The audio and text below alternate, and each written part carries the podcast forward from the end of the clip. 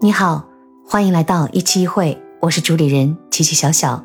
今天想和你聊一聊已经和我们 say bye 的行程码。行程码已经结束了它的使命，你是喜是忧呢？疫情到了二零二二年，它已经顽固的和地球上的人类来了几轮的纠缠，不断的变化。据说呢，战斗力是不断的下降，但是它的这个传染力太强了。最近国内疫情管理政策不断的放开，核酸已退出了常态化管理，行程卡也在十二月十三号，二零二二年的十二月十三号的凌晨正式下线了。接下来我们生活该怎样呢？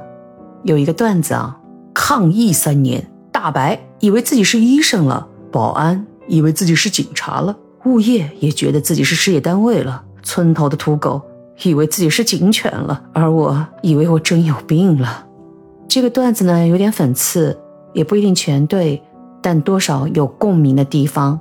我们上海在今年的上半年有一段至黑的日子，披着大白衣服的人像抓坏人一样，通知要拉去方舱的人，然后对别人的家进行扫荡般的破坏，美其名曰。消杀，哎呀，还有太多太多了。到今天咱就不提了啊。再聊一聊，在那段至黑的日子里，也有温暖的地方，那就是邻里之间的关爱、温暖相助。随后呢，为了社会秩序的更快恢复，就延伸出了很多的健康码，譬如我们上海呢叫随身码，每个地区都有。它呢是让一些符合要求的人呢可以进行跨区域的活动，但同时局限也会多。因为如果某一个地区有疫情了，你正好呢又刚刚因为工作经过过，或者是去过那里，那么你势必会受影响。如果真的遇到重要的事儿，那真是苦不堪言。这种情况和国外相比，那我们的管理制度肯定是不自在、不自由。但是我们处在管理中。刚才提到，我们疫情政策已经放开，行程码也消失了，我们终于要面对。自己管理自己了。网上很多人都在说：“哎呀，你也别想了，早晚的事儿，每人都得得一次。”在这种氛围下面呢，的确有担忧的事情。像我家里有老人，而且是年迈的老人，也是有基础病的老人。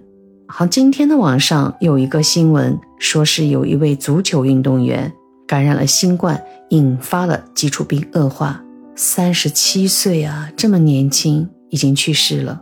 所以在这种不可测里面，我是每天和我的妈妈念叨啊，你要注意这，注意那。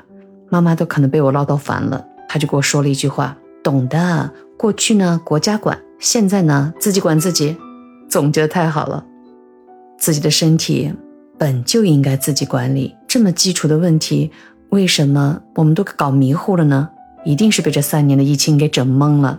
最近呢，网上有很多有趣的图片啊，有些是你看放开前的豪情，等放开了，老子全世界的蹦跶。现在放开以后呢，出来玩呀，不了不了。放开前大街上戴口罩率呢是百分之七十五，现在呢家里就戴着口罩睡觉。以前呢被要求居在家里，放我出去，我要自由。现在呢你可以居家。也可以外出，我不出去，外面都是羊。还有一个段子特别有意思，就是说现在很多人的心情呢，和这个国家之间的这种情感呢，就有点像男女谈朋友啊。我不让你管，是不想让你限制我的自由。你还真的就不管我啦？你不可以不管我的，你要管我的安全的呀。段子归段子，我们自己管自己的这个时代已经来临了，但的确。当下真的是一个难关，这个病毒太诡异了，而且现在又是冬季，传染性很高。最近国内的某些区域已经明显的处于一些所谓的第一波峰值期，已经是很多很多的朋友啊都是阳了，自己的朋友圈认识的人阳的声音越来越多。想想呢，还是要做些准备，对不对？我们到底应该做什么？要做一些必备药品的准备，但是有很多奇特的现象。两三天前吧，去买药还可以买到，但是和店里的人沟通之后，我没有囤，我只是备了需要的量。但的确有顾客，就那感冒药，哇塞，能做到铺满了，各种药的狂购。还有就是前两天正好自己认识一位朋友，一个人在上海，他很难受，身边什么药都没有。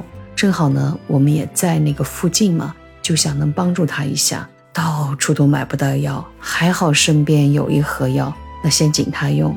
在那一刻，我自己在想，难道真的是不仅是一个两个特殊的现象，可能他们有特别的需求，很多人在囤药吗？上海有那么多的药房都买不到药。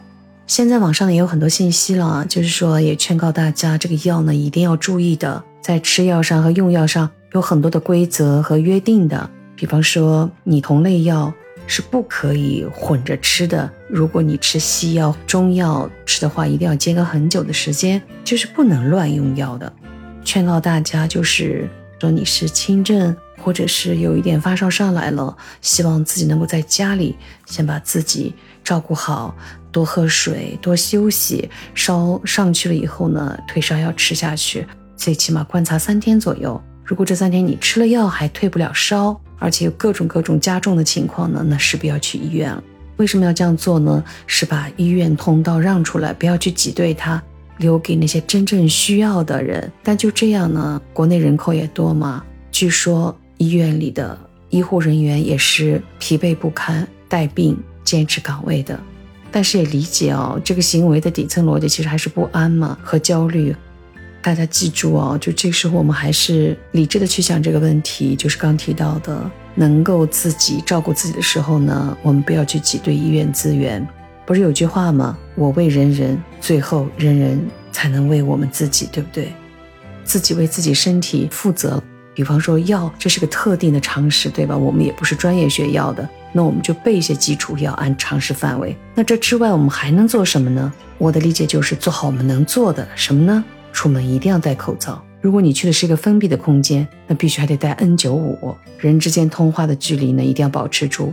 也劝对方戴 N95 或者是医用口罩。那勤洗手等等等等，还有就是多吃蛋白质。但是最重要最重要的一条就是努力的提高自身的免疫力。它和很多的事情都相关了，比方说作息的规律啊，早睡早起啊，这些我们是能做到的。要管理好自己。